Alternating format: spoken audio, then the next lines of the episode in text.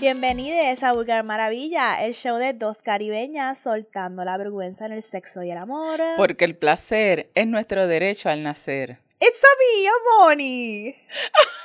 y me cogiste. Euric, qué cara. y vamos a comenzar el show. Cabrona, es que. Mi reacción. Cabrona, no fuiste a ver Super Mario. bitches, bitches, bitches, bitches, bitches. It's a me, Amoni. Mamma mía. ¿Ok?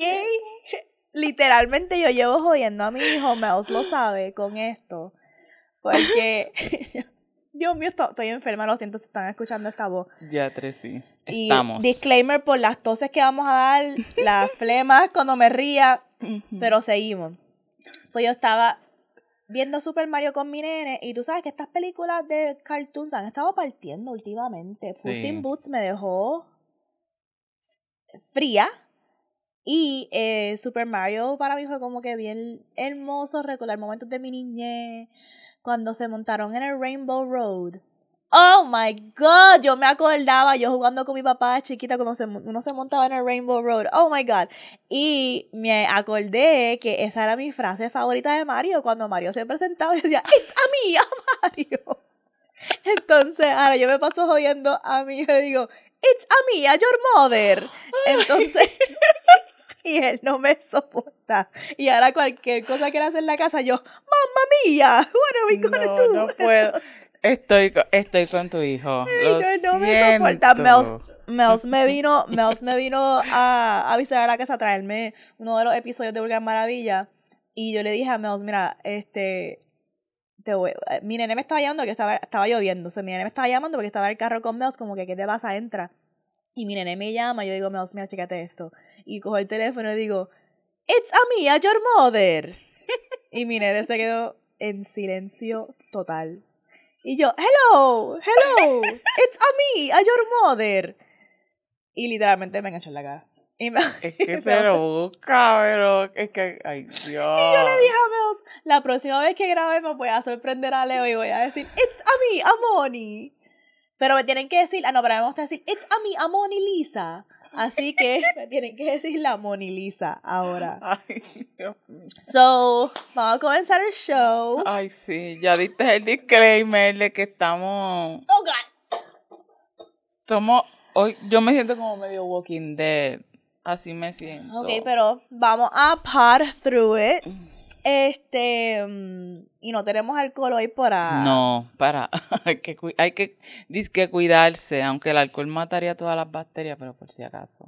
Por si acaso, Estamos sí. débiles. Estuve a punto de comprarme un ciclón afuera y tuve que parar porque de verdad que llevo unos días un poquito adicta al Monster. Ah, le estás dando esa mierda. Ay, Afortunadamente. Es que me tomé uno un día que necesitaba terminar una cosa del trabajo. Hice tantas cosas. Me, eh, me estoy adicta a la productividad. Como que ese fue el día que yo le envié a ustedes a las 2 de la mañana los Ah, bosquejos. Ok, ok. para ok. y faltaba todavía como una semana de que grabamos los Sí, episodios. Yo Hice dije, tantas ¿será- cosas. ¿quién viaja? Dije, oh my god, so metí. Ay, por poco digo dónde trabajo. Hice muchas cosas de mi trabajo, después hice todos los outlines de Vulgar Maravilla, después hice un cojón de contenido y yo, wow, mañana me voy a meter otro y voy a ser más productiva. Y estuve como tres días que me metí. Y al cuarto día yo dije, espérate, espérate, porque ya mi cuerpo me lo estaba pidiendo. Ok. Y yo dije, ah, no, no, no, no, no. Estoy desarrollando una adicción y tengo que parar. Porque estaba literalmente acostada en la cama como que, ay, Mónica, levántate, tengo que ir a la farmacia a comprar el Monster, cómpralo, cómpralo. Como que mi cuerpo me lo estaba pidiendo. Y entonces ahora llegamos hoy a grabar y le dije a sea, mo- voy- vi afuera que había un ciclón y tengo que parar, tengo que parar, en verdad tengo que parar. Que, by the way, esas esas cosas cuestan, son adictivas, ¿verdad? Esas, los ciclón y las cosas, más o menos. Entiendo yo que hay personas que dicen que sí. Sin embargo, hablando claro, cuando se habla de, de adicciones, y esto estoy hablando, no estoy hablando profesional porque yo no soy una experta en salud, ¿verdad? De mm, mental. Pero hay tanta gente que sin el café no puede comenzar su día. y lo dicen feliz de la vida. Sin mi café yo no puedo. O si yo no hago no sé qué cosa, si no voy redes sociales, si no me levanto y chequeo mi celular. Pues, ajá. Yo entiendo cuando no te permite, cuando tú omites todo en tu vida y entra esto a ocupar todo el espacio, ahí, ¿verdad? Todo tiene sus niveles. Pero pues hay gente que sin el café yo, pues, ah, pues otro sin el cigarrillo, otro sin yo no sé qué carajo. So. So, sí, pues. Cortaste ya el corté eso, ya corté el monster. Em, y estamos. Pero sigues productiva. Sí, sí, más o menos. más o menos. Porque hay veces que también son como que efecto placebo, porque pues te hitió de esa manera y lo asocias también, lo puedes asociar con también me estoy, me estoy poniendo más productiva de noche, como que de noche de repente es como que, uh, me empiezo a hacer muchas cosas. Pero, este, vamos al tema de hoy. Hoy le, estamos, le vamos a hablar sobre el mantenimiento de relaciones. Y hemos hablado, yo pienso que hemos tocado este tema de diferentes maneras, cuando hemos hablado de hacer check-ins, de un episodio específico que hicimos comentar dulzura la relación, pero también hicimos otro de cómo uno darse cuenta de que se está separando. Ajá. Eso también es una forma de mantenimiento, pero en este en específico me gustó mucho esta publicación y me gustó porque esto fue algo que vi en el Instagram, estaba viendo los stories de, de Verónica de la Cole y ella posteó este gráfico de estará en los show notes, pero vamos a buscar rapidito. Ah, es de Shrimp Teeth en Instagram, que es un el Queer Kinky Polyamory Educator.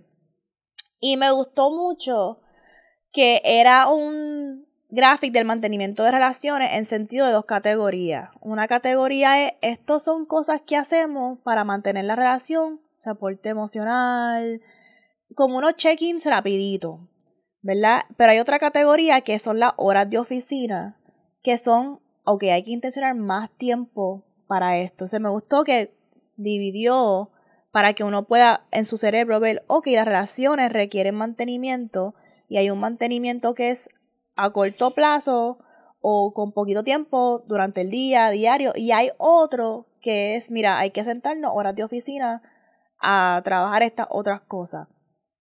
Y pensé, lo vamos a hablarlo eh, no tanto en esta categoría, esta categoría, porque una cosa que dice el post es que tú puedes decidir qué poner qué en, en qué categoría. Pero queremos darle entonces ese concepto de cómo mantenemos relaciones y lo que ocurre cuando se intenciona o no ese mantenimiento de corto plazo versus largo plazo. ¿Qué initial thoughts tú tenías? Cuando se habla específicamente de relaciones, usualmente el primer pensamiento que yo puedo tener es pensar en relaciones de pareja. Porque siempre lo que se enseña es a las relaciones de pareja, cómo tú mejorarlas, optimizarlas, pero todo lo que pasa a nuestro alrededor son relaciones igual, ¿sabes? Relaciones de trabajo, relaciones mm. con este, nuestros hijos, con nuestra familia. Una cosa bien cabrona. Y aunque suene, no, esto es muy utópico, pero es que se manejan bajo unas mismas guías. Bajo unas mismas guías que tengo que aplicar de manera diferente, ¿verdad? Dependiendo la persona, el entorno, el contexto. Pero a mí me ha servido mucho, mucho, mucho saber que lo que es honestidad, establecer límites, este, respetarlo, eh, hacer acuerdos, son, no deben faltar en ninguno, en ningún tipo de relación. Y con eso en mente se me hace más fácil y lógico este poder aplicar hasta cosas de, de ok, si tengo que hablar algo con mis amistades, de tomarlo de la manera tan seria como lo tomaría que voy a hablar con Dani. Como que es algo así. Y por eso me, al principio estaba como que, eh, a diatre, pero ¿por qué tanta división? Porque como yo lo, yo lo mezclo, eh, me sentía, diatre, no lo había pensado como que tanto como que horarios de oficina, pero es como que para darle esa seriedad. Ahora cuando tú lo estás explicando, que es como que para darle, y porque como en mi mente ya yo lo trabajaba, ya para mí era como que, diantre, si es eh, importante, lo manejo como manejaría algo con Dani, aunque sea con mis amigas, aunque sea con algo del trabajo. Yo lo que, lo primero que yo pensé cuando vi ese post, pensé en la relación conmigo y con mi mamá, porque hubo un tiempo que mi relación con mi mamá estaba mejorando un montón. Y de repente tuvimos un, un desacuerdo fuerte y entonces hemos regresado a la relación está bien jodida. Como, como, ¿sabes cómo dices? Diste 10 pasos para el frente y 20 para atrás. Y yo, cuando vi ese post, que pensé, ah, es que ella, está, ella y yo estábamos haciendo el check-in rapidito, pero no estábamos haciendo las horas de oficina, que es donde se discuten cosas más profundas.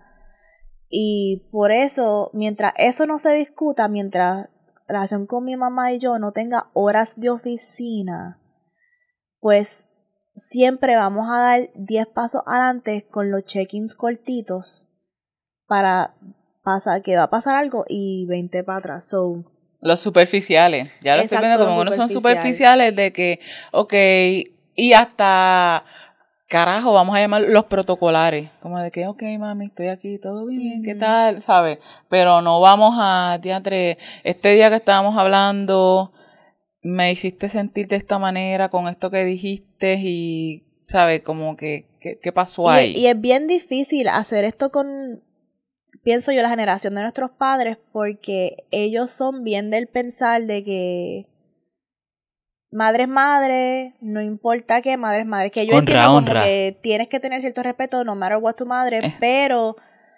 es como para mi mamá, yo siento que la generación de mi mamá no entiende los matices de muchas cosas pueden ser ciertas a la misma vez.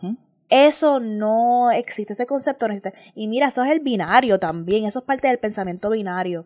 Porque para ellos es como que, bueno, yo hice lo mejor que yo pude, yo te di lo que yo pude, y mi mamá siempre que tener una conversación con ella, siempre es como, tú siempre miras lo negativo, pero nunca lo positivo. Y es, pero es que esto no es una conversación de de ataque o de que tú eres la peor o que tú no has hecho estas otras cosas o yo restar de lo que sí has hecho. Esto es una conversación que no es algo aparte porque no podemos aguantar espacio para esto. La última situación que tuvimos así fuerte, déjame decidir si quiero hablar de esto en detalle. Bueno, está bien. Ellos llevamos un tiempo haciendo lo que te dije, los check-ins regular. Y yo siempre me siento bien incómoda alrededor de ella. He hablado de esto antes, pero es porque hay asuntos irresueltos y uno se siente incómodo.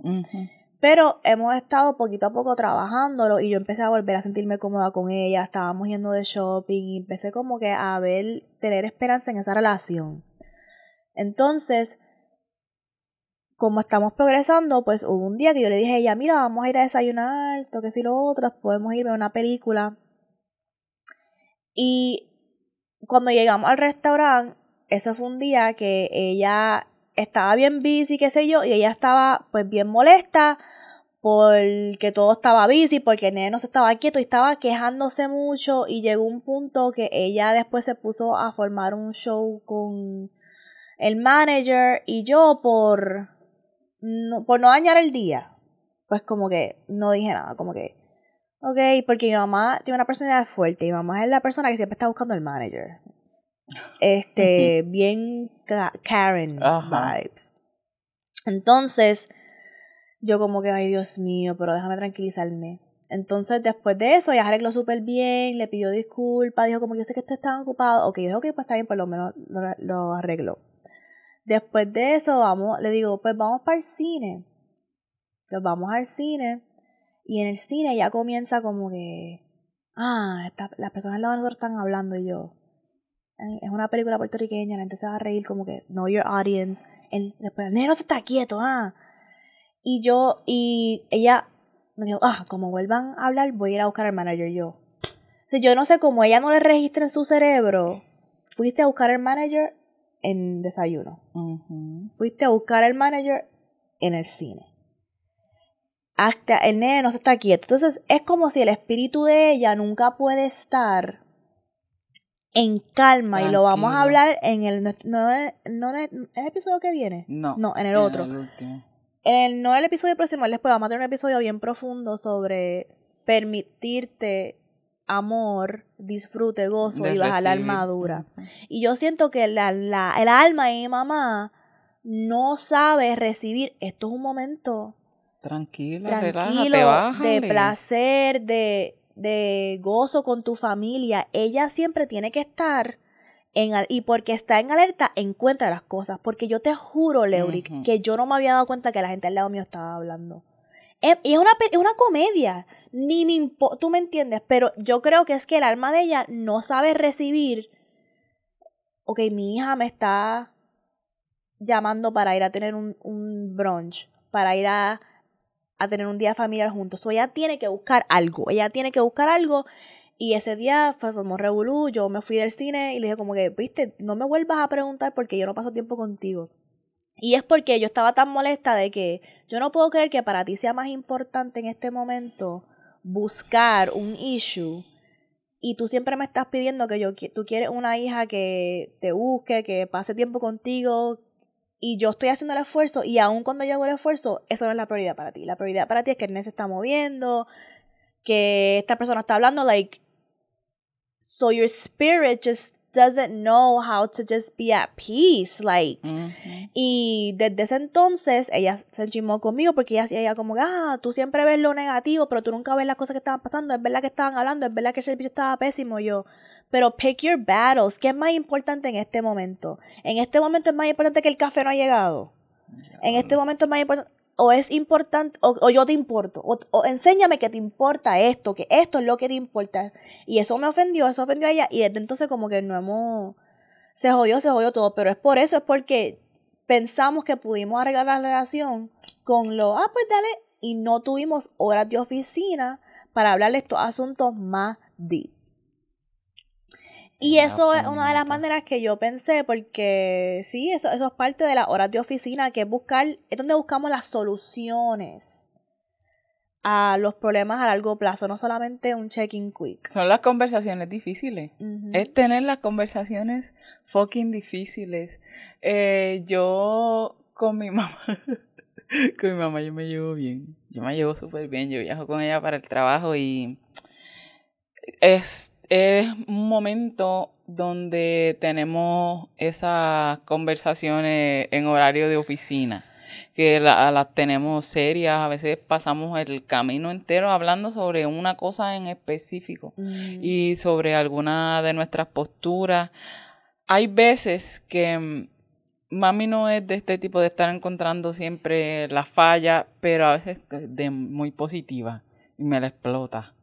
Entonces, cuando estoy tratando de explicarle, como que más, pero es que puñales, no es que tú no le metas ganas a la vida, no es que, es que ya el sistema, ¿sabes? Sistemáticamente tratando de explicarle cositas, eh, a veces como que, ah, pero si siempre voy a estar pensando yo, está bien, ma, está bien, no, Sí. escojo, ¿verdad? Escojo mi batalla porque yo sé que yo entiendo el punto.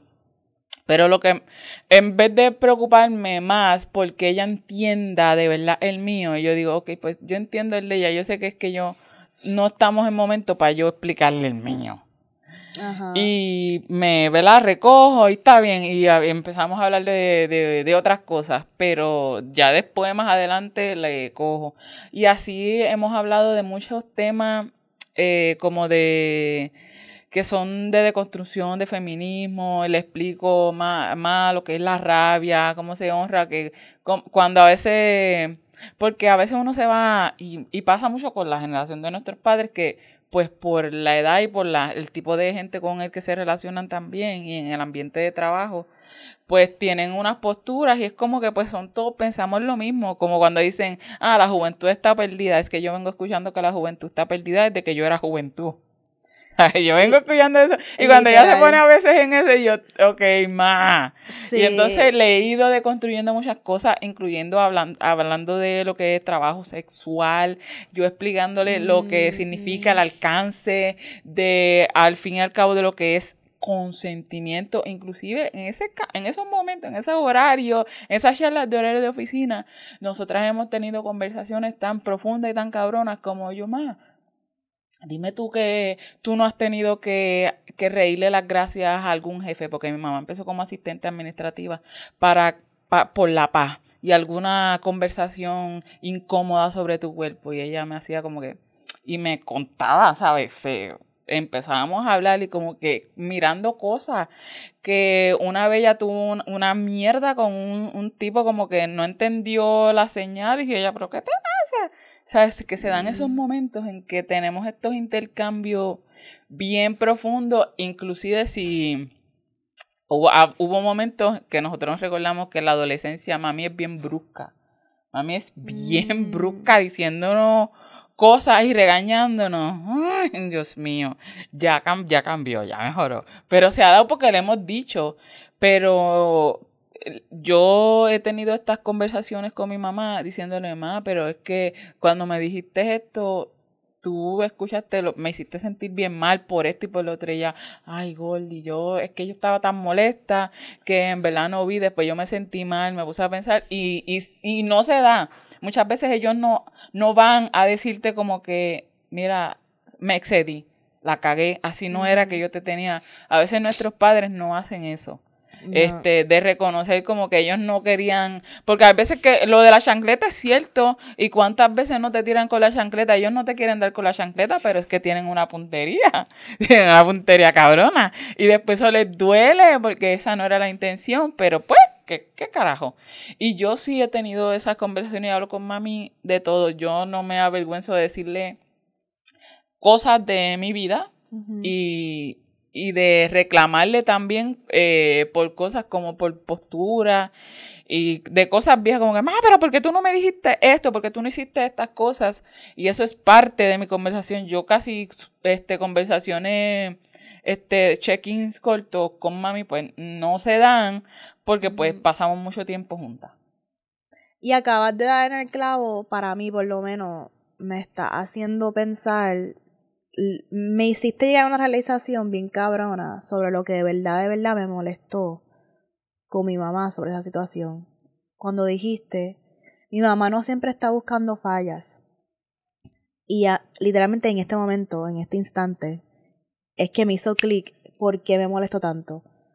Es porque lo que mami estaba haciendo en el restaurante, en el cine, son cosas que yo siento que ella hace conmigo y por, e, buscándome fallas. Eh, y al yo tratar de estar mejorando la relación y verla en real time, buscando fallas en el lugar que yo la llevé, en el sí, me estaba triggering como yo me siento que ella busca fallas en mí para point out y esto y esto y tú eres así tú, eh, y esto trataba muchas otras cosas de nuestra relación que no como nos estoy segura si las quiero compartir públicamente, pues me las voy a quedar. Pero sí, este, así que eso para mí me ha hecho pensar mucho en esto de la división de las relaciones. Por eso es que, y como no queremos, en realidad nosotros queremos darle esto más fluido, pero les quiero dar los tips porque en verdad es soporte emocional en esta categoría es compartir cómo te has sentido, informar informarle tus eh, emociones difíciles que estás navegando, solicitar apoyo específico, validar, practicar la escucha empática. Solicitar apoyo específico es uno bueno porque es algo para algo a corto plazo. Mira, necesito ayuda en esto ahora mismo, ¿verdad? Ahora, las horas de oficina es revisar conversaciones que fueron pausadas durante la semana. Sí, que, que dejaste pineado. Esas son esas conversaciones. Y yo hago eso. Y específicamente yo empecé a hacer eso en mi relación de pareja.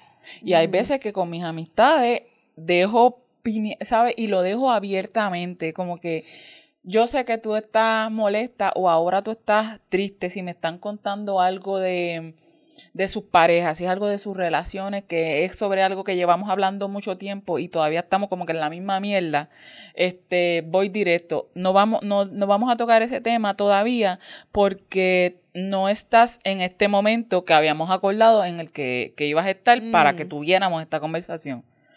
Piénsalo, todavía estás bien triste o todavía estás bien encabronada o todavía no has tomado una decisión y lo vamos a dejar ahí.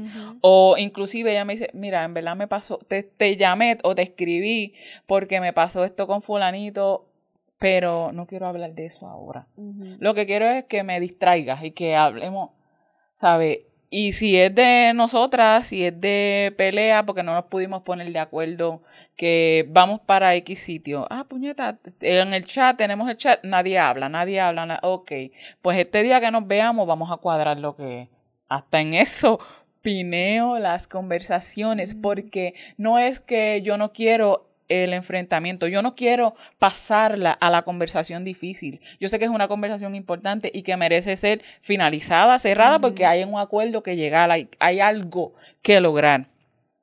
Y por eso yo sé que si a lo mejor no estamos en el momento, porque a lo mejor yo no, yo no me siento capaz de estar explicándote 20 veces como que mi postura, o si tengo que estar insistiendo para cambiarte de opinión, e, eso no es lo que quiero, pues las pineamos. Yo opineo conversaciones que necesitan este cierre, que necesitan eh, importancia, que necesitan que todo el mundo esté eh, en, la, en la disposición de escuchar todas las partes. Y eso me pasa hasta con, con mis hijos, que si malas notas, malas notas me refiero a que no pueden pasar las clases. Ok, sabes que necesitamos hablar, no voy a hablarte hoy cuando llegan las notas que están asquerosas, que estoy molesta porque no sé qué es lo que está pasando, pero vamos a hablar de esto. Y yo quiero que toquemos estos puntos. Y, y ya. Y cuando llega el momento, pues entonces vamos sobre el asunto. Pero es importante reconocer que voy a pausarlo porque no me siento capaz ahora. Y dejarlo en esa zona de que lo tengo que traer, porque es algo que yo le quiero dar cierre o quiero que, que de verdad lo hablemos. Si no, nos quedamos en los check-ins y después que viene a, a, los meses y explota, ¡ah! De cuando aquella vez. Ay, pero es que ya ha pasado un montón de tiempo, ya yo ni me recuerdo cómo me sentía específicamente ese día que... Ya, y otro de los... ¿Qué pasó? Ah, ok. Este, y eso me está acordando. Lo de renegociar acuerdos y límites va a pasar en una relación porque crecemos. Crecemos. Y esto no solamente es para parejas. Yo pienso que hemos hablado mucho en episodios pasados sobre el negocio de límites, acuerdos. En el LM este hace poco que tuvimos una discusión bien buena sobre qué ocurre cuando uno está abriéndose o o creciendo una relación y cómo se maneja esos límites, así que no quiero repetir eso, pero sí, esta cuestión de regresar a soluciones o conflictos, creo que entonces me da el paso de compartir con ustedes. Yo les había dicho hace unos episodios pasados que mi papá iba a venir a visitar. ¿Verdad? Y que le iba a dar un update de cuando regresara. Y su visita me ha hecho pensar mucho sobre este tema de check, checking de relaciones y de cosas de horas de oficina y, y whatnot. So, cuando mi papá regresó a Puerto Rico, en verdad fue para una visita, pero yo tenía en mi mente mi intención de la visita. Y mi intención de la visita es que yo quería que él me ayudara a encontrar la tumba de mi abuela, que yo lo he hablado. Em, y siempre que papi viene a Puerto Rico, me, él nunca me ha dicho que no.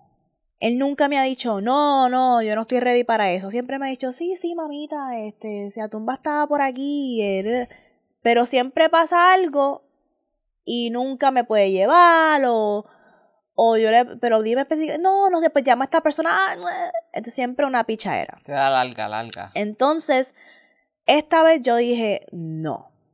Esta vez yo coordiné con mi madrastra y como ella tenía unas cosas que hacer en Puerto Rico, ella me dijo, pues yo lo voy a dejar en casa de, de mi tía y tú vas y lo buscas y que él se monte y montate, nos vamos ya. Pero, ¿qué pasa? Como es la universa. Pues el día que yo tenía planificado hacer eso, el día antes, mi tía hizo un barbecue. Entonces yo fui allá a la casa y fue mi tío y yo comienzo a hablar de la tumba de mi abuela. Empezó, empezó a hablar de mi abuela. Y como que mi papá y mi tío son dos personas bien diferentes. Mi papá es bien emocional. Bien emocional. Llora hasta por los comerciales de los perros de The Arms of an Angel. Este llora ahí, mi papá llora. Podemos estar en un juego de la BCN y él va a llorar cuando el equipo gane. Mi papá es bien emocional. Aunque no sea el equipo que he was rooting for. Si él ve que hay alguien que está emocional, él se pone emocional. Igual que yo. Entonces comenzamos a darle a mi abuela y como que mi papá como que llorando y bien interesante porque mi tío, piedra. Pero se le veía él tratando de reprimir la emoción. Y está mi tía ahí, ella comienza a hablar. Y empiezan a contar sus memorias con mi abuela.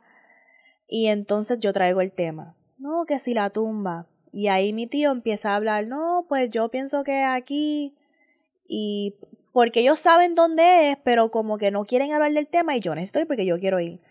Nada, cuento largo corto, mi papá me dice que él está en un chat de, de la familia de, de mi abuela y con una foto que le enviaron donde estaba un primo de mi abuelo o algo así cuando fueron a la tumba de mi abuela, pues hasta había una foto de mi abuelo cuando era más joven, cuando estaba vivo, en la tumba de mi abuela y otra persona. Y sabíamos que era en Barrio Obrero. Fue una misión, pero la encontramos. Encontramos la tumba. Pero ¿qué pasa? Eh, antes de, antes de eso, yo siento que era necesario yo hacer ese check-in con mi papá en vez de yo haber llegado y, decirle, montate, que nos vamos. Porque en ese check-in me enteré de muchas cosas. Yo siempre he reclamado a mi papá que porque él no ha guardado cosas, nunca guardó cosas para mí de mi abuela. Sí hubo una pulsera bien bonita que él me dio cuando yo tenía como 13 años o algo así, cuando mi abuela murió. Que es como que, cabrón, yo era una niña. Tú sabes que yo no iba a guardar eso, ¿por qué me lo diste? Y se me perdió. Entonces, yo siempre le he dicho como que, mira, pero no hay más nada, no hay más nada, no hay más nada. Y él, no, no, como que no, ella nunca, ella no era de tener cositas. Y yo vivo añorando tener cosas de mi abuela. Pero en esa conversación, eh, por la noche, como todo el mundo se fue, nos quedamos él y yo hablando en la cocina y él me empezó a, a, a decir muchas cosas de memorias que él tenía de mi abuela. Como que cosas que él recordaba de ella. Em, y se abrió y me, me contó muchas cosas y era necesario que yo le proveía el, el, espacio a él de esa manera para que él, su corazón se abriera a querer a ir a buscar la tumba de su mamá. Porque si yo hubiese, si eso no hubiese pasado, yo hubiese llegado el otro día, cabrón, múdate que nos vamos. Pienso que no me iba a ir bien. No. O si, conociendo a mi papá, honestamente, conociendo a mi papá, él lo hubiese hecho porque mi papá hace lo que sea por mí. Pero yo sé que él iba a ir allá a la tumba con resentimiento, con, coraje, con coraje o con, o con estrés o con nervioso, tú me entiendes. Versus el día anterior, el tener ese release de permitirse hablar de su mamá, de todas las memorias lindas que tenía de ella, para entonces como que al otro día él también añorar ir a buscar la tumba conmigo, tú me entiendes. Y em, también me enteré que la gente, como que fue una realización para mí, ese check-in o esa hora de oficina, no sé cómo categorizarlo, porque me di cuenta que, wow, este, esta rabia que lo tengo a mi papá es tan injusta, porque todo el mundo procesa el duelo bien diferente. Y para mí, yo necesito sentirme cercana a ella teniendo sus cosas para ponerlas en mi altar, para sentir, tengo algo como que esto es de ella, es físico, lo puedo tocar. Están más cerca, te da cercanía. Pero para mi papá, cuando mi abuela murió, fue tan devastador que él me dijo, Mónica, yo no quería ir a la casa, como que yo no puedo, yo no puedo, yo no puedo tocar, o sea, no puedo. Y yo me hizo como que mi alma lo recibió por fin. Y dice, wow, que yo estoy siendo bien injusta con mi papá de que no, no, lo puedo tomar personal como que, que él no me ha querido llevar a la tumba o que él no me ha dado sus cosas. Es que mi papá perdió a su madre y él no podía bregar, como que... Y al él llegar a ese entendimiento, yo llegar a ese entendimiento, al otro día pues estábamos creo que los dos en un estado emocional y yo venía con mucha rabia porque yo, yo decía, si yo llego a la tumba de mi abuela y yo encuentro esa tumba jodida, nos vamos a tener que matar. Pero tener esa compasión para él, cuando llegamos, la tumba no, no estaba súper mala, pero no estaba en las condiciones. Y ese, y cuando llegamos, como que fue, fue, fue bien, fue bien emocionante, fue bien emocionante encontrar a mi abuela. Esto también es parte de las relaciones porque eso me ha permitido a mí yo poder tener horas de oficina con ella. Como que yo siempre he llorado todos estos años. Oh my god, regresa, no puedo, oh my god, tengo que grabar dos episodios no se me puede poner el maquillaje. Este, yo siempre he llorado regresar, tener esa tumba, como que no es lo mismo si tenerla en mi altar, pero como que, oh my god, no puedo. Sí este, es bien importante cuidar la tumba de un ancestre.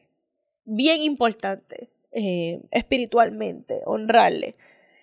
Y este mismo día había un angelito ahí que este, estaba cerca de nosotros y me ayudó. Este, y en menos de 24 horas la tumba de mi abuela estaba limpia, estaba set y papi y yo lo hicimos juntos.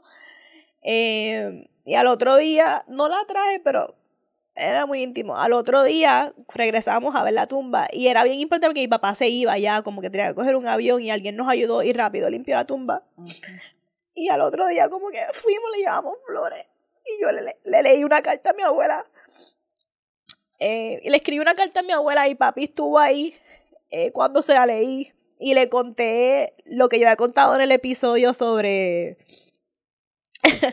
sobre la memoria que yo tengo de cuando yo me oriné encima. Eh, y le dije que, al frente de mi papá, le dije como que, que yo sé que yo nunca, jamás voy a poder ser la mujer que ella fue, pero que, puñeta, le voy a dedicar mi vida a intentarlo. Y que... Eh,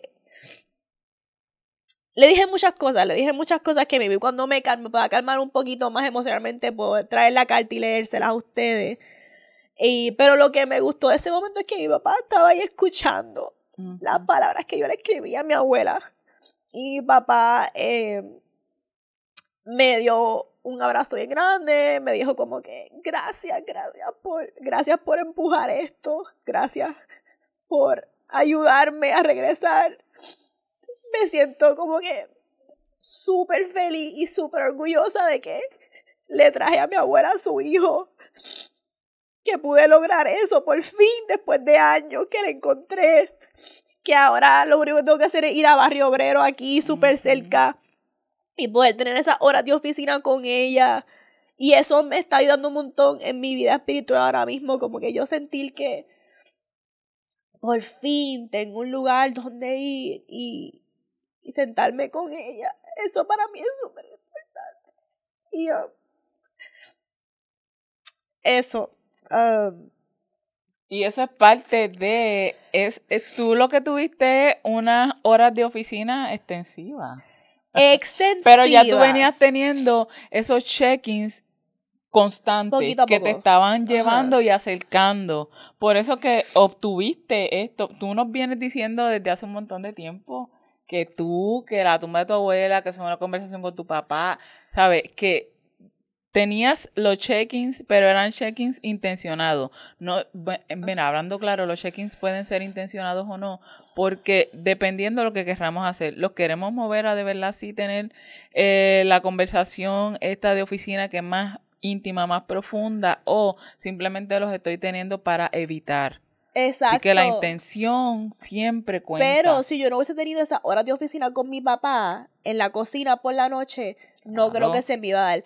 Y no solamente eso, después, mira cómo mi país, es que mi país también es all or nothing. Después que se le abrió el corazón para ir y ver a mi abuela y estábamos bien emocionados, me dijo, porque fuimos, conseguimos un tipo que nos dijo, mira, yo te voy a limpiar la tumba, esto que sí lo otro, pero regrésame en una hora porque tengo que ir a almorzar. Nosotros como que, ah, pues diablo. Pues él me dijo, bueno, pues, ¿qué hacemos en una hora? Me dijo, ¿tú sabes qué? Yo, ¿Sabes que yo me crié aquí? ¿Sabes que antes de, antes de nosotros mudarnos para Mayamón, mi niñez fue aquí en Barrio Obrero? Y yo, yo ni sabía eso, Lebrí. Y yo como que, ajá. Y él, pues, dale, en la hora en lo que regrese el muchacho, vamos a ir a visitar gente. Y yo, ¿qué?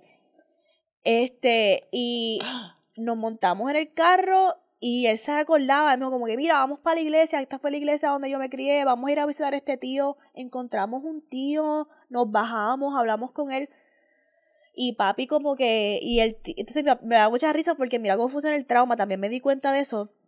Papi le hacía preguntas a, mi, a, a ese tío de nosotros. Ah, y este, que el hijo era de este. Y el tipo, no, eso no, como que mi papá en su grief, en su duelo, también hasta borró como cosas. vínculos que este primo se casó con... ¿Sabes? Como que él, Oh, wow. él borró la familia del lado de mi abuela. Él borró esas memorias. Completo, y cuando- porque y- le y yo vi- a ella. Y yo vi en real time él sentarse al frente, al frente de un primo del lado de mi abuela, recordándole, no, papi, ¿no te acuerdas que este es nuestro primo? ¿No te-?" Y él, y, él hacía, y como que eso le iba activando más memoria y me dio risa porque cuando nos, no, no, yo me parqué y nos bajamos para visitar a ese tío, papi empezó a llorar cuando lo abrazó. Y yo dije, diablo, este tipo es, este tipo es un primo que él siempre ha extrañado, que ha querido. Oh my God. Cuando nos montamos en el carro, él me dijo, ese fucking Gary, like, él en verdad siempre era un aborrecido, era el peor, yo no me llevaba bien, porque siempre estaba bien aborrecido nunca. Yo creo que esta, literalmente me dijo, yo creo que esta fue la, la vez que yo me he hablado con Gary. Yo, yo he hablado más de 10 palabras con él, en verdad, y yo, pero yo, papi, pero es que, es que, con- no se lo dije, pero pensé, mira cómo es el duelo, que hasta el cabrón que Sí. primo, ese era el primo que el más odiaba. Pero para él fue un momento de, no era de él nada más, era como que me estoy permitiendo abrir la puerta a la familia de mi madre. Otra vez. Otra vez. Y a, el Y a las memorias mami. con este que hasta me aburre. Y también hacerle frente al hecho, pues tú sabes qué pasa también es hacerle frente al hecho de que ya mami no está físicamente. Y eso me hizo pensar, loca, que a veces nosotros pensamos que algo va a ser más doloroso confrontarlo de lo que es. Yo sé que en ese momento yo le di un alivio a mi papá Sí. de algo que él llevaba tiempo como que Evitando, evitando. que no quiero. Y cuando por fin lo confrontó, no solamente lo confrontó y se dio cuenta que, ok, fue difícil porque cuando mi papá estaba en esa tumba por primera vez fue difícil verlo, las emociones que él estaba procesando. El- Yo no sé, yo estoy tan maravillada con la capacidad de la cuerpa de aguantar a la misma vez emociones de dolor profundo, pero profundo, profundo, profundo y alegría. Eso fue mi cuerpo a sentir eso a la yo, wow, como que me voló la mente. Pero después de él tener ese momento, esa catarsis, fue como que, voy a ir a buscar a Gary, voy a ir a- Entonces, no fue el derrumbe que tú pensaste que iba a ser. Y a veces, eso me hizo también una epifanía para mí, como que, wow, a veces tenemos tanto miedo, tanto miedo a las cosas en la vida, de no confrontarlas. When really, sí va a ser difícil, pero no va a ser el... Nada que no puedas sostener, nada que no puedas enfrentar. Es como pensamos que va a ser un derrumbe y no necesariamente es un derrumbe, puede ser un temblor. Pero ya nosotros, eh, diablo, porque eso puede ser también una respuesta a que todavía probablemente desconocemos o no estamos tan dispuestas a reconocer la capacidad que tiene nuestro cuerpo de sostener o de aguantar ese tipo de, de reacción. Porque a lo mejor tu papá es como que sabía, diablo, yo sé que, ¿sabes? Es aceptar que mami se fue ya, ¿sabes? Que mami ya no está, que estoy solo. Porque eso es lo que pasa. Y si tú tienes una relación de ese tipo con lo que es tu madre, eh, cuando se rompe ese lazo, tú poder decir como que, ea, puñeta, sí, yo no voy a hacer eso, porque si yo lo reconozco, quiere decir que de verdad ya no tengo quien me cuide, ya no tengo a quien yo le voy a preguntar mis cosas, a quien yo voy a hacer ciertas cosas que hacía solamente con ella. Pero cuando te enfrentas, ya, ¿verdad? Cruzas, das el salto, ves que sí temblaste, que te tocó, que te tocaron la fibra, pero que pudiste sobreponerte a ello, no saliste intacta o intacto, por decirlo así, pero eh, obtuviste algo, cerraste un capítulo y te diste permiso como que para continuar otro, porque es que no podías moverte a los otros plenos de como que seguir disfrutando con la familia, porque eso, a lo mejor lo que pensaba tu papá era como que pues ya no hay más familia, mami no está, ya no hay más familia, ya no hay más nada aquí que yo tenga que buscar. Y ahora enfrentando al hecho, ok, mami no está, pero quedan estas otras personas con las que también me pueden acercar a ella, recordarme a ella. Wow. Eh, tuvo Disculpen, de nuevo estamos con el micrófono lata Goya. De robotina. Eh, sí, este, pero este, esta conversación me acaba de dar un realization real time. Como dice Mónica, que me acabo de dar cuenta de algo.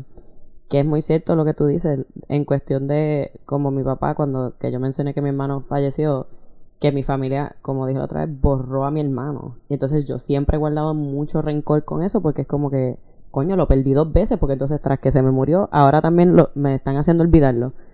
Pero que lo que acaba de decir Moni de cómo uno maneja el grief, es como que, puñeta, yo acabo de entender como que mi papá perdió a su hijo, como que literalmente, y entonces, eh, Mónica hablando de la tumba, mis papás, desde que mi hermano murió, yo no voy a, a mí no me gusta ir a los cementerios.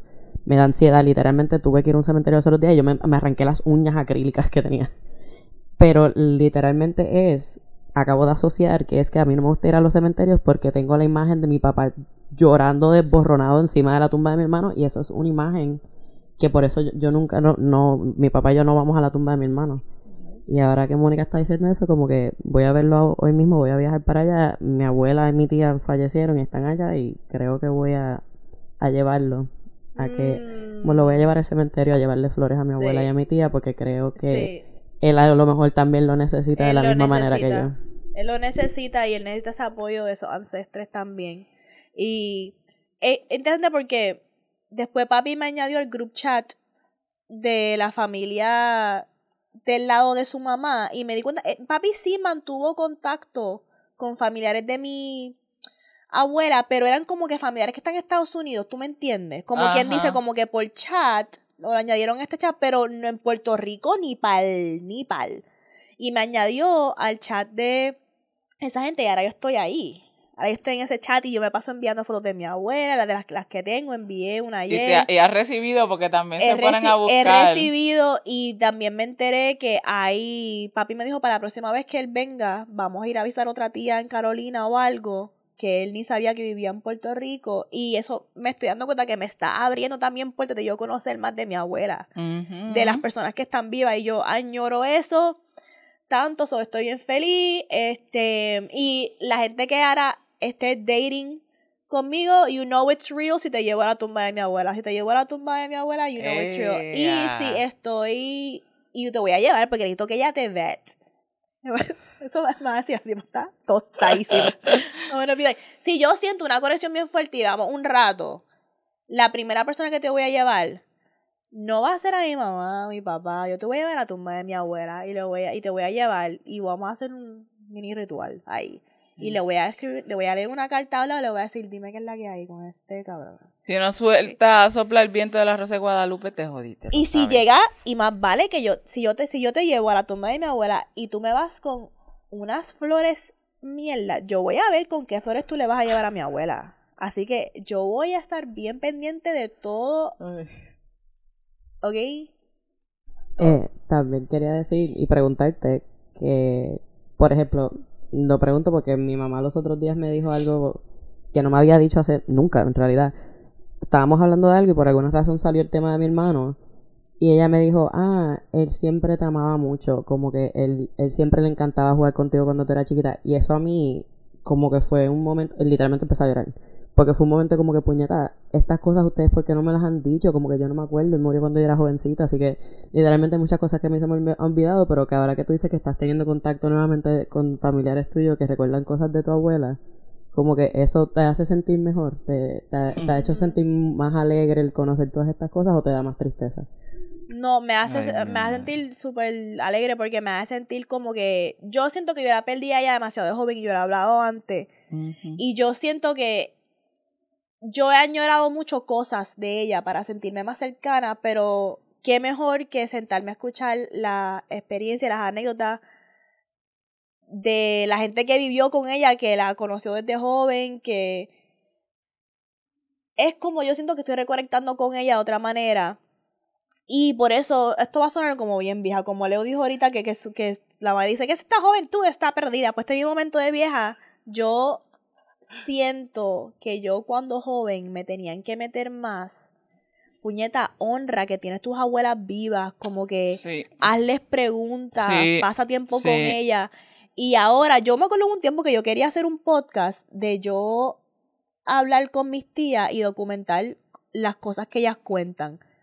Pero en verdad era como para archivarlo, porque a mí mis momentos favoritos en Family Gatherings son yo sentarme a escuchar cuando las hermanas están juntas a narrar su niñez, su adolescencia, y yo como que ir escuchando cómo las mujeres de mi familia se, forma, se forjaron, momentos como quiénes eran ellas antes de que la vida le haya dado tan duro, quiénes eran ellas de adolescentes de, de pícara y, y cuando se sueltan con el alcohol un poquito, y mi tía allá en Philly es mi favorita porque ella me contaba muchas cosas, cosas que mami nunca me decía, porque mami, mami bien como que no, no, no, no, no, bien privado, todo es privado. Este, y pues me ha dado como que, eso me ha dado mucha alegría, y siento que se me ha abierto como una dimensión ahora, otro universo de yo poder conectar con mi abuela mejor, honrarla mejor, tener un lugar donde ir a visitarla. Lo único que me encanta es que hay un cojón de gallinas de palo ahí. Y esto también me está haciendo enfrentar mis miedos, porque tú sabes cuánto amor yo tengo que tener por ti para ver tres gallinas de palo corriendo en este cementerio y yo seguir caminando hacia tu tumba. Ok, este, que ese es mi, eso es uno de mis miedos bien grandes. Pero eso que dijo Mel, eso que vamos a decirte de tu hermano, es algo que yo me he dado cuenta porque yo lo he dicho aquí muchas veces, aunque suene cliché. Yo pienso que no existe fuerza más grande en el mundo que el amor. I think love is so powerful. Y maybe es que yo soy un hopeless, no, no soy un hopeless romantic ya, pero creo en la fuerza del amor. Y yo pienso, ¿sabes la, ¿sabes la frase que dicen? Eh, las oraciones de tus abuelas te protegen luego de que ellas han muerto. Yo pienso que es el amor. Yo pienso que el amor de nuestro ancestre es lo que fue tan fuerte que nos protege. Y como Meos dijo, como que esa imagen de Meos pequeñita con el amor de su hermano cuidándola y como que jugando con ella, ese amor que sentía esa persona por ti, la energía, como es la, la ley de la ley esta, que la energía no, no, no se cancela, no se rompe, se, se, transforma. Y yo pienso que es eso, yo pienso que el amor de mi abuela es lo que me ha protegido. Es, ese amor, como que hay seres, hay seres humanos, hay seres que encarnaron. Yo a veces pienso que mi abuelo era un ángel. Literalmente, eso, diablo, eso fue algo que me, eso fue algo que me dijo mi tía ese día que en el barbecue antes de ir a la tumba. Mi tía me dijo, y lo dijo de frente de mi papá y de mi tío. Mi tía, mi tía dijo, fíjate, yo a veces pienso que Ricky era un ángel y los ángeles son personas que están tan cerca a Dios o al mundo ancestral que por eso es que se nos van tan temprano. Este, y ella me dijo como que yo siempre he pensado que era un ser tan de luz que ya ya cumplió su propósito. Como que, que ella hizo lo que tuvo que hacer y, y y yo como que, oh my god, like, y yo pienso en el amor de mi abuela. Y mi abuela en verdad era como, like, yo no sé ni cómo explicarlo, en verdad era como un love, just like pure love. Y pienso que alguien con ese, ese, ese tipo de alma, ese tipo de luz, como ancestre, ese amor de esa persona fue tan poderoso que te protege, te cuida, son y esto es algo más profundo, pero no todos los muertos son ancestres elevados, ¿ok? Eso es otro tema, pero, y hay ciertas cosas que un ancestre tiene que hacer para pasar a ser un ancestre, tú me entiendes, pero hay ancestres y hay ancestres. Y por eso hay que protegerlo, hay que cuidarlo, hay que darle oportunidades para que eleven su espíritu. Y los ancestres que son full of love, their love just like it walks with us. So, cuando tenga más insights de mientras más vaya desarrollando esta relación, como esta relación yo sé que se va a ir desarrollando un poquito más con mi abuela. Así que... ¿Qué edad tú tenías cuando...? Yo tenía que tener como 10, 11. Ah. Okay, no más de 12, no más de 12. Con razón. No más de 12. Este... Y... Sí. Sí, no, no era un preteen, pero me acuerdo que era. tengo bastantes memorias, ¿tú me entiendes? Como que. Sí. Olvidar, sí que es que hay muchas cosas. No ves que ya si a mí me hubiese pasado eso con mi abuela, lo, ¿sabes? Lo entiendo porque no me pasó, porque a Dani sí le pasó y porque como tú lo cuentas, es más o menos es la pérdida, porque uno cuando tiene esas relaciones así de fuerte con, con, con las abuelas o con ese ancestro, tú, no, yo hice buena transición. Y, a, sabe, agradezco todo lo que pasó, todo lo que viví, yo tuve buenos cierres con, con mis dos abuelas en, en ese tipo. Y qué bueno que no, porque es una edad adulta no fue en una Ah, edad. joven. Sí, Sí, no me cagaba. Me Y- tocaba. Sí. Estamos. Fíjaro. Sí. Oh my god, sorry, sorry. Es que, Dios mío. Advertidos estamos, están. estamos podridas. Pero voy a decir esto rapidito. También me enteré que mi prima compró una casa y había un papelón porque ella la compró en una esquina, no tenía el dinero para hacer una, una verja y Ajá. era un área como que insegura y no sabía qué y mi tía me estaba contando que de repente llegó el municipio con unos fondos de yo no sé qué carajo para seguridad y le construyeron una, mega verja. con cemento, qué sé yo, y de repente empezaron eh, por- y de repente empezaron a salir unos palos y yo le dije a mi tía y ella me estaba como como que casualmente, eso fue en todo el mismo barbecue, yo le dije, eso fue mi abuela, porque mi abuela es un protector y mira, mira lo que fue una una verja. Ella arropó la casa de mi prima, mi abuela. She's a strong fucking answer. She do, do- she does not play about her babies. Y lo siento por lo demás, pero esa es su favorita. Este. Oh my god. lo- pues, esta puede ser mi secaera. Así que vamos a darlo para secaera. Vete para putearte. Para Dale. contarles otra manera que mi abuela me salvó la vida hoy. Y lo voy a dejar para mi secaera, pero dale, vete para putearte. En el putiarte de hoy les traigo una serie que estoy viendo recientemente, Ah. que la empecé a ver. No me interesa mucho que se enfoquen en la serie, se llama Superstore. Creo que es una serie que se acabó ya, empezó en el 2015 y sale América Ferrara, que es la que hacía Ugly Betty y whatever. Eh, y esa es la de Traveling Pants, creo que es ella. Pues la jodienda es que el, el panorama que, la escena que les traigo es esta. Está la manager o la como que asistente de gerente, en- entra este nuevo empleado que es guapo dentro del contexto, ¿verdad? Que presentan como que el tipo guapo. Y la asistente de gerente está interesada en el tipo y se lo dice abiertamente, ya no lo está acosando ni nada, pero pues se dan estas situaciones como que ella le dice, ok, pero ella sabe que como ella está en una posición de poder, ella no va a hacer la movida. Ella no va a hacer la movida. Hasta que en cierto momento dado, o hubo una actualización en las normas, dice, ok, mira, ahora este no, no hay problema. Eh, no hay problemas porque no es como que no lo, no están prohibidas, sino que no los condenan. No están prohibidas, pero no las condenan. Como que. Mm. Entonces ella le hace el acercamiento al muchacho. Y el muchacho no está interesado en ella, el protagonista. Embarrassing. Ajá, pero él no le es claro. Ah, no. Ah, diablo. Ahí es donde, ahí es donde quiero llegar. Ella le dice, pero la, la tipa, este personaje de esa tipa es bien clara, ella no, no siente vergüenza, no nada, ella va y le dice, ah, mira, yo creo que porque sentí. O dime si es que yo, yo me, no entendí lo que era. Él dice, no, lo que pasa es que no, que tú estás en una posición de, Ay, de poder. Dios no habla claro. Y exactamente, ella le dice, no, pero es que mira, la norma dice, porque ella es bien GI, la norma dice que no las condena, o sea, no, no están prohibidas. Dice, no, que cuando ve, la tipa baja de puesto, renuncia a su puesto para estar en No, igual no, condición, porque ella lo que entiende es que él le dijo que no, si estuviéramos igual, pues yo no tendría problema en salir contigo, en tener sé yo ni qué carajo. Y después él se lo está diciendo a otro de los compañeros trabajo, mira, me, pas- me, me está pasando esto. Y él dice, "¿Y en serio, ¿y tú preferiste este, no serle claro cuando ya está siendo clara porque tú no le no aprovechaste la oportunidad de decirle que no?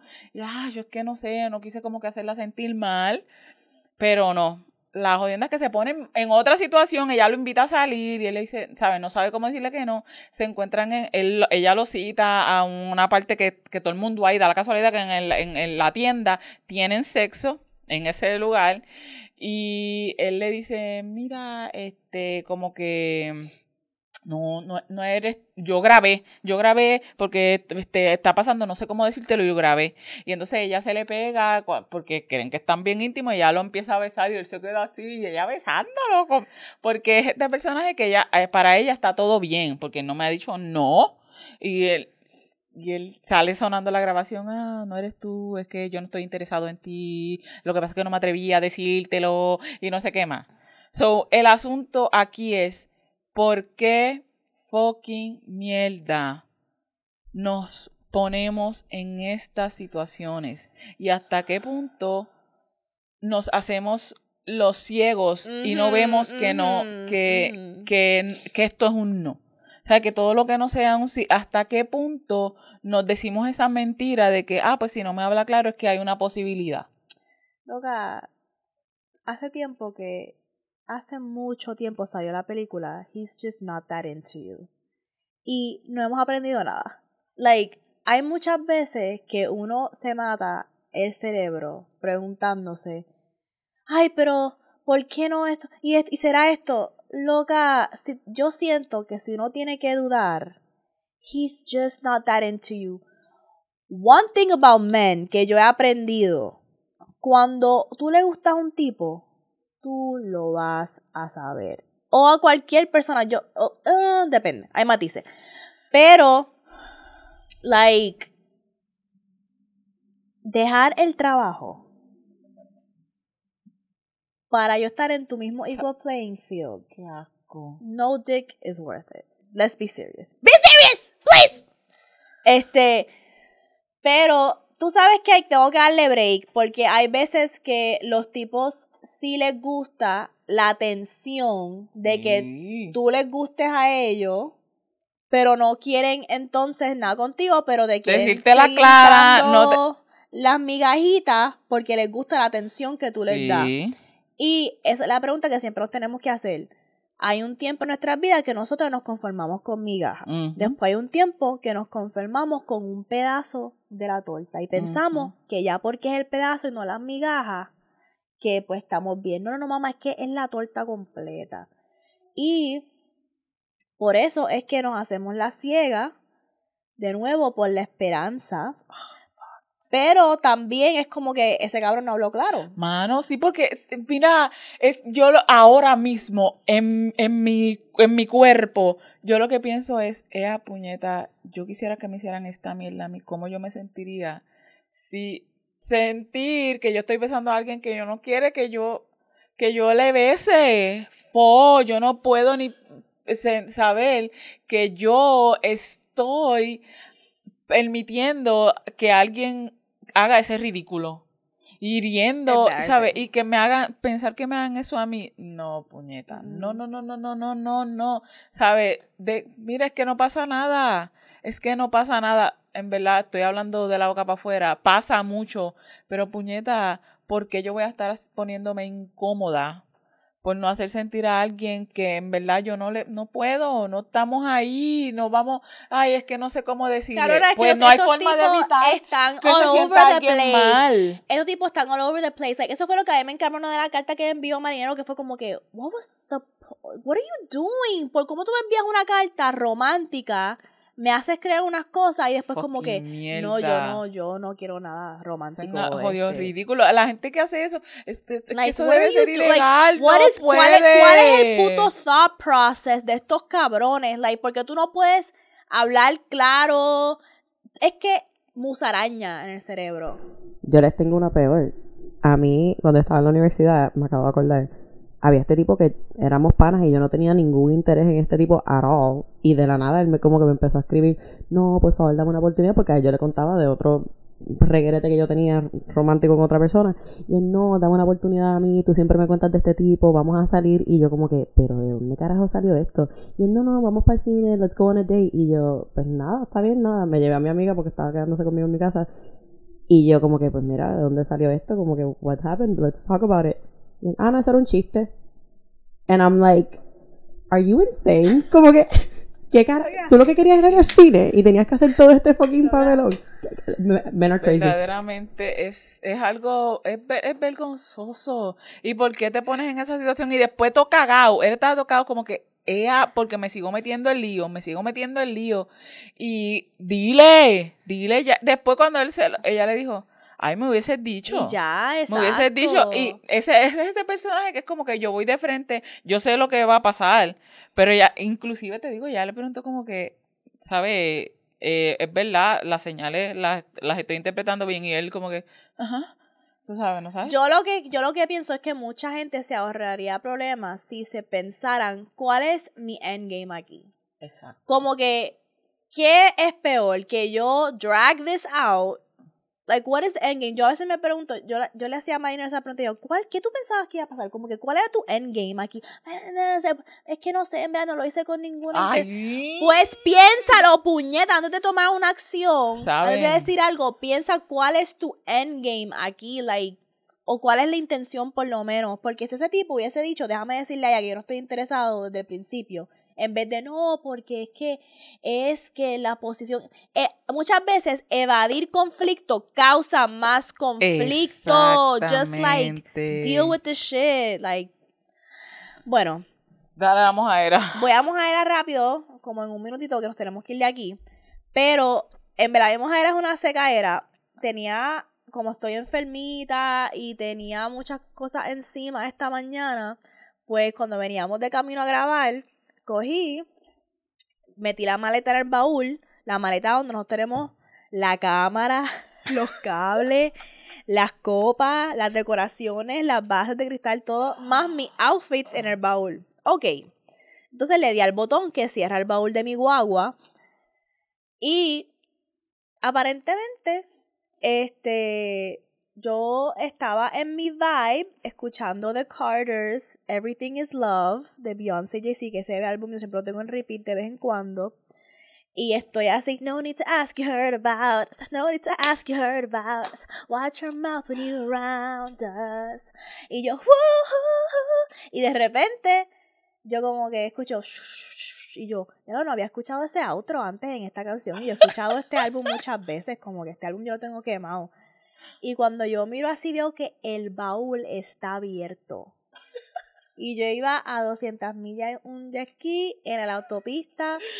Eso estoy en la autopista y yo, ¿qué hago? Porque no puedo, como que no estoy en una calle regular. So empiezo a reducir velocidad y empiezan a tocar bocina. Y yo, neta, ¿dónde me Oye, ¿no viendo que tengo el baúl abierto?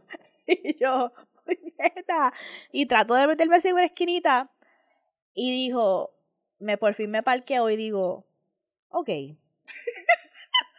No sé ni si quiero ir a ver lo que pasó en el baúl. Seguro. lo que Estoy literalmente aguantándome lágrimas. Yo dije, ya se fue la se fue la maleta, se perdió la cámara. se miraste ni por el retrovisor. está. Like, te- tengo que llamar a Meos y Leo y decirle que haga- acabo de gastar, acabo de botar miles de dólares de Mm. nuestro equipo, que vamos a hacer. Entonces me bajo de la guagua a por fin enfrentar el conflicto y veo que la maleta está así. Está a punto. Está, la maleta estaba a En el punto último, en el pico de la esperanza, con los ruegos, las súplicas. en el último hilo para irse y caerse del baúl. Y mi ropa de grabación de hoy estaba todavía Volando. enganchada. Estaba así toda jodida, pero estaba todavía enganchada. Y yo dije, anda pa'l carajo. Y dije, en ese momento dije, gracias abuela. Por eso es Sí. importante mantener las tumbas limpias y cuidadas y venerar a tus ancestres Sí. para que esté más fortalecida para protegerme. Pero también en el mismo momento pensé, escuché a mi abuela decirme, no me pidas más nada este año. Ya utilizaste todos tus puntos de protección. Yo te escuché decir, cabrona, tú sabes el esfuerzo que yo tuve que hacer como espíritu. La abuela Moni, ¡frena, muñe! ¡Que frene! Mi abuela estaba, cabrona, yo estoy viviendo mi best ancestor life. Y tú sabes el esfuerzo que tiene que hacer un espíritu para intervenir. Y yo estuve aguantando estas maletas. Mira a ver con qué viene para la próxima visita. Es que mira a ver con qué viene, porque es que ya no me queda ni fuerza. Agarrando todo el equipo. Tu abuela aguantando la maleta y tú ahí eh, con Beyoncé pasando la Y about- ya, ¡paga eso! ¡Que, que el baúl! ¡Moni el Qué Moni. Lo que me da risa es que en verdad, en verdad, I was grooving. I was really in a groove. I was like, no need to ask her. Y estaba El agua y- empujando ahí. Cabrón, cabrón, estaba pensando es maravilla porque la canción es la, la canción que Beyoncé y Jay-Z dicen, no need to ask you heard about it. Yo estaba pensando, esas somos Leo y Joy Mills. No need to ask you heard about it. Watch your mouth when you're around us. Yo como que, que ya, para llegar a un punto que es maravilla, no need to ask, you heard about us. You, you heard, no need to ask. You know who we are. Como que yo estaba- lo yo último. estaba en mi viaje viéndome, tureando el mundo, abriendo shows de Vulgar Maravilla. Mientras, literalmente, y ahora estaba aguantando mi equipo. Se me, iba a joder, se me iba a joder el negocio entero, se me iba a joder la cámara, todo. No íbamos a poder grabar hoy, o sea, qué viaje. No, no, no, mira, en verdad, en verdad, gracias, abuela. No vuelvo a pedir más nada este año, no vuelvo a pedir Mentira, más. mentira, pero por favor, piedad. Ella está bregando. Ella lo que prometió lo está cumpliendo. Oh my god, pero en verdad, en verdad, no, la mejor es mi abuela protegiendo Vulgar Maravilla, porque si no, no, no, no sabía, sí, íbamos a sí. perder miles de dólares y no sé cómo puñeta. loca, para que no se... Si bajo- que si Moni bajo guía, el show- Moni guía, Moni guía. Como Moni guía.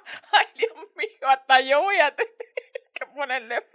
Eso iba a decir, hay que, hay que llevarle unas florecitas de parte de nosotras también por ayudarnos también. Cabrona. Bueno, pero ya sabes. No need to ask you heard about. Ay, Ay, Dios señor. mío, no puedo negar. Ok. Ah. Síganos en patreon.com slash maravilla, por si acaso me vuelve a pasar eso, tener fondos para comprar otra cámara. Dios mío. Ayuda. Síganos también en eh, nuestras redes Vulgar Maravilla, en Twitter, Instagram y TikTok. También en lo personal nos pueden seguir en @soylamoni Leuric underscore Valentín. y a Mels at It's Melon Mels. Eh, y Leo Sierra no. Nos vamos como siempre recordándole que la guerra sucia, el sexo nunca. It's a mía, Vulgar Maravilla. Mamma mía, bye.